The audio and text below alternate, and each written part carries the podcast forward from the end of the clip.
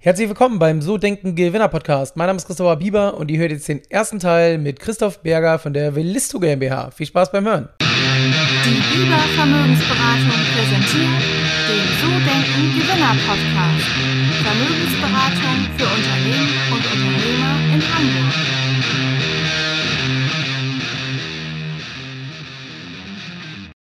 Also, herzlich willkommen beim So Denken Gewinner Podcast. Mein Name ist Christopher Bieber und ich habe heute jemanden zu Gast, der auch aus Hamburg kommt, sein Unternehmen 2016 gegründet hat, mittlerweile mit über 30 Mitarbeitern am Start ist und sich dem Thema oder auch mit dem Thema Energiewende so ein Stück weit beschäftigt.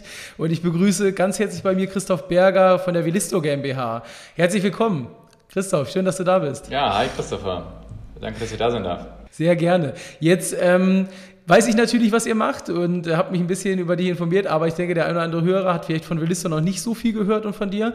Vielleicht magst du ganz kurz erzählen, was äh, ihr genau macht und wer du bist.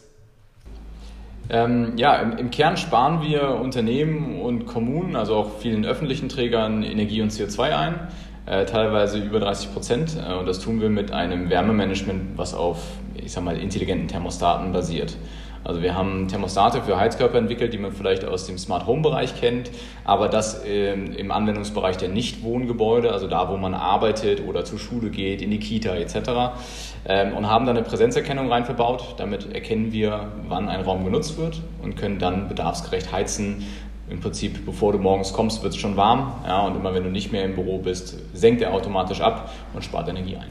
Das heißt, ich habe es ja vorher auch mal ein bisschen angeguckt, man muss quasi eigentlich den Thermostat nicht mehr einstellen, außer die Temperatur, die man haben mag, aber ansonsten den Rest, der wird automatisch gesteuert über, über quasi IT, Elektronik, Technik, so ein Stück weit.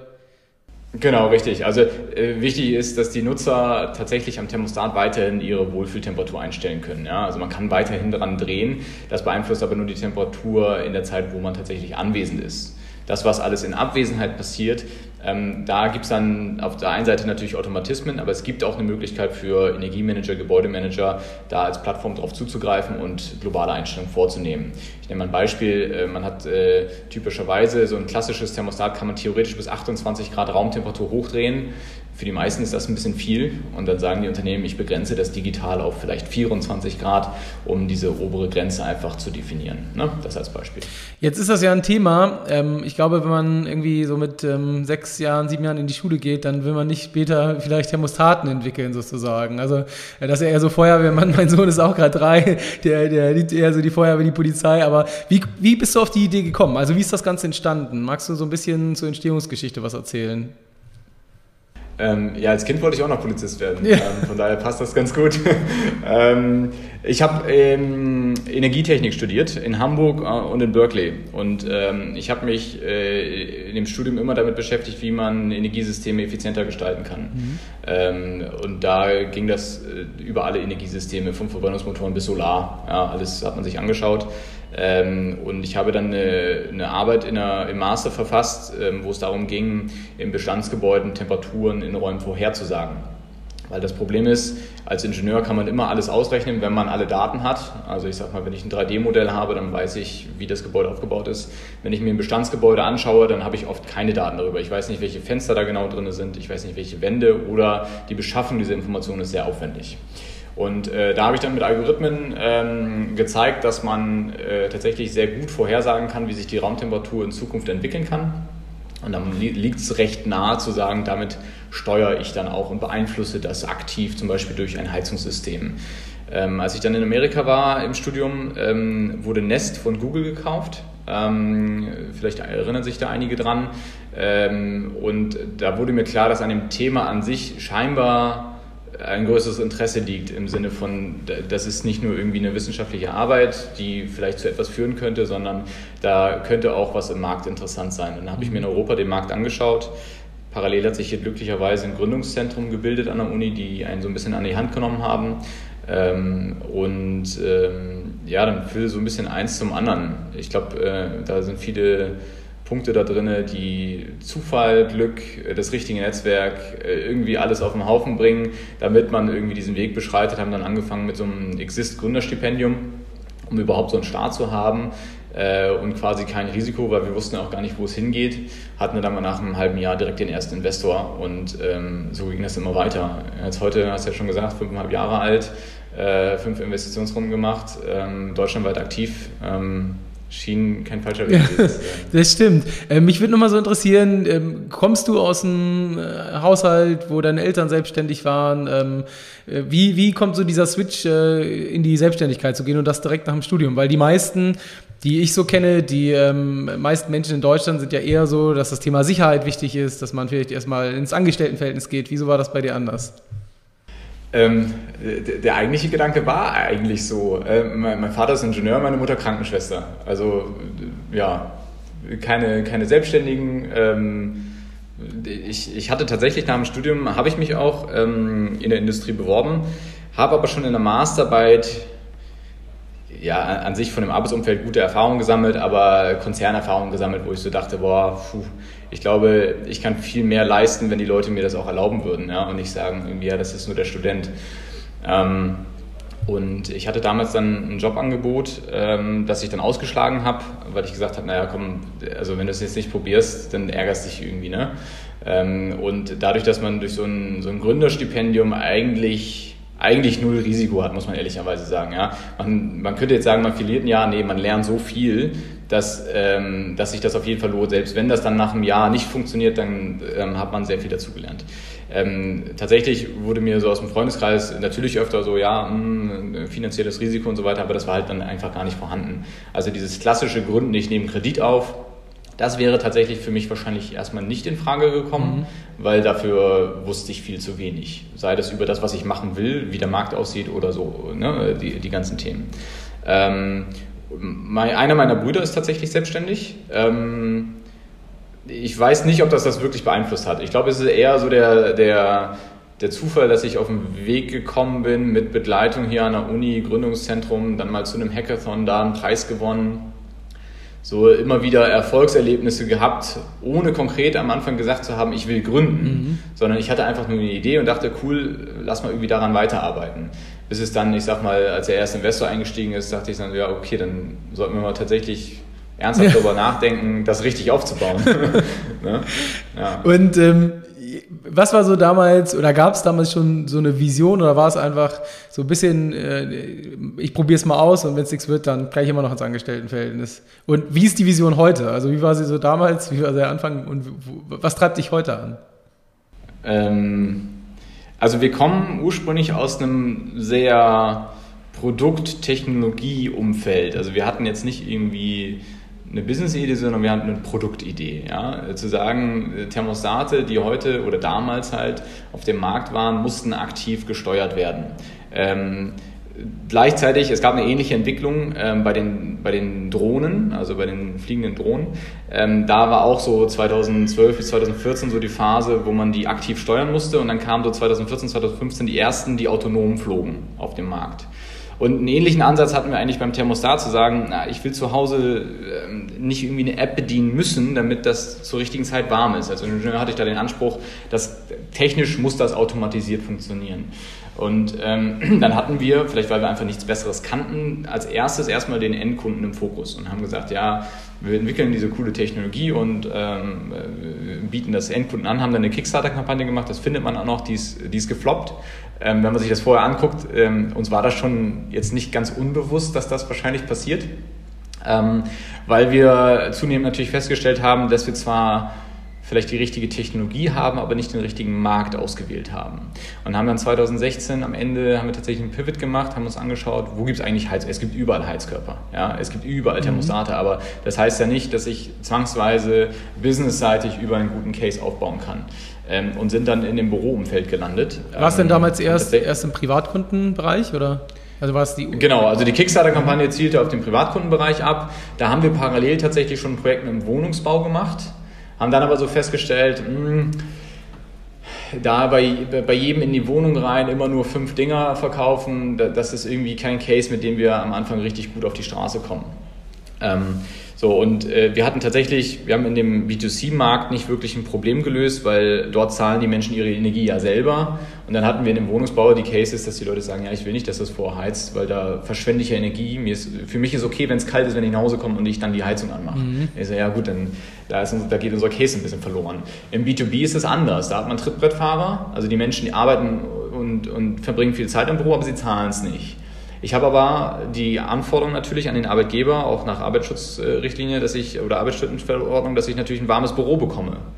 Und ähm, da habe ich genau den Case, dass ich vorheizen muss, dass ich äh, Muster habe, die ich sehr gut lernen kann und und und. Ne? Also ähm, da hat dann dieser Schwenk sehr viel Sinn gemacht. Ähm, aber der, der ursprüngliche Ansatz äh, nicht wirklich. So. Und klar war irgendwie am Anfang so ein bisschen ja, Vision würde ich das noch gar nicht nennen. Ich glaube, da hatten wir noch keine. Da ging es eher darum, irgendwie ein geiles Produkt aufzubauen und dann den richtigen Markt zu finden. Heute befinden wir uns ganz woanders, wo wir ähm, den Kunden tatsächlich ein professionelles Energiemanagement da bieten und ähm, die Kunden begleiten, ihr Gebäudeportfolio zu einem klimaneutralen Gebäudeportfolio zu transformieren. Dafür sind wir ein, nicht der einzige Baustein natürlich, aber ein sehr wichtiger, um überhaupt anzufangen. Wenn man zum Beispiel an denkmalgeschützte Gebäude denkt, dann kann man nicht die Fassade dämmen oder ähnliches. Ja, dann, dann muss man solche Maßnahmen machen, wie, wie wir sie anbieten. Und ähm, da gibt es dann natürlich auch weitere Steps, die man nehmen kann. Aber halt so im Vergleich haben wir halt einfach ein sehr gutes ja, äh, Einspar-Investitionsverhältnis. Ne? Also das amortisiert sich sehr schnell, niedrig investiv, ich muss nicht viel ausgeben, nach einem Tag ist das Gebäude umgerüstet. Das bietet halt sehr viele Vorteile, was vorher die Gebäudeeigentümer und Vermieter nicht hatten. Hm, okay, und ähm wenn ich mir jetzt so überlege, es gibt natürlich auch ähm, so im Neubaubereich wird ja, glaube ich, massiv eher mit Fußbodenheizung gearbeitet, wahrscheinlich so. Ich weiß jetzt nicht, wie es im gewerblichen Bereich ist, ähm, aber äh, der Case ist dann sozusagen Bestandsimmobilien umzurüsten und dann energieeffizienter zu heizen. Genau, also ähm, ganz klar definitiv eine Retrofit-Lösung. Ähm, am besten Gebäude vor 1990 ungefähr. Ja, da kam eine Wärmenovellierung, äh, wo die Gebäude effizienter wurden. Da wird es unwirtschaftlicher danach. Davor, und das sind über 70 Prozent der Gebäude, ähm, die kommen in Frage. Und wenn man sich so den, den Bestand anschaut, dann hat man in über 80 Prozent der Gebäude einen Heizkörper. Äh, es gibt zwar Neubau, da wird tatsächlich auch manchmal noch Heizkörper verwendet, ähm, oft aber irgendwie Deckensäge oder was auch immer. Ähm, aber ähm, nee, der Fokus ist tatsächlich Retrofit alte Gebäude, weil ja, mit einer Neubaurate irgendwie bei einem oder unter einem Prozent da, da wirkt man nichts. Ne? Also wenn man irgendwie einen großen Hebel setzen will, dann muss man die Bestandsgebäude sanieren und effizienter machen. Jetzt war ja damals das Thema Energiewende, CO2-Einsparung und so weiter schon präsent, aber nicht so wie in den letzten zwei, drei, vier Jahren. Das muss ja, und deswegen vielleicht Vision, wie war die damals und wo ist die heute? Weil natürlich, jetzt so von außen würde ich mir vorstellen, muss das ja ein Riesenboom für euch sein, eigentlich das ganze Thema. Ja, äh, das ist tatsächlich auch in der Retrospektive ganz interessant zu betrachten, weil als wir angefangen haben, also Idee 2014, gegründet 2016, mm, da war das tatsächlich nicht so präsent. Also ich habe zwar Energietechnik studiert, war da an den neuesten Technologien dran, äh, kannte mich da relativ gut aus, aber ja, so richtig Druck gab es bei den Kunden nicht, muss man schon mhm. ehrlich sagen. Auch, muss auch sagen, auch heute ist es ein recht sanfter Druck, den die Unternehmen oder die öffentlichen Träger haben. Aber ähm, das hat sich tatsächlich stark geändert, insbesondere seit 2021 mit Einführung der CO2-Steuer. Dann noch eine zusätzliche Förderung on top, BEG-Richtlinie. Ähm, macht natürlich die Business Cases immer besser und besser.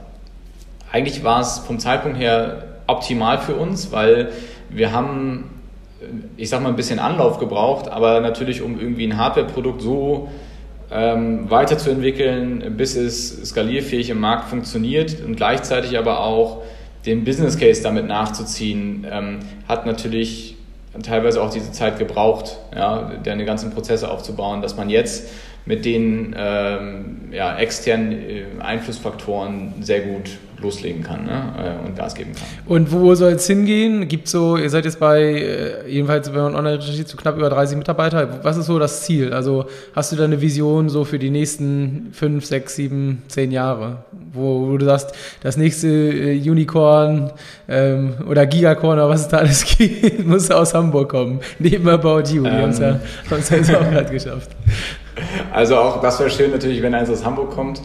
Ähm, also das, das Ziel ist schon, der, der, der, neue Standard am Heizkörper zu werden im, im Nichtwohngebäudebereich. Ja?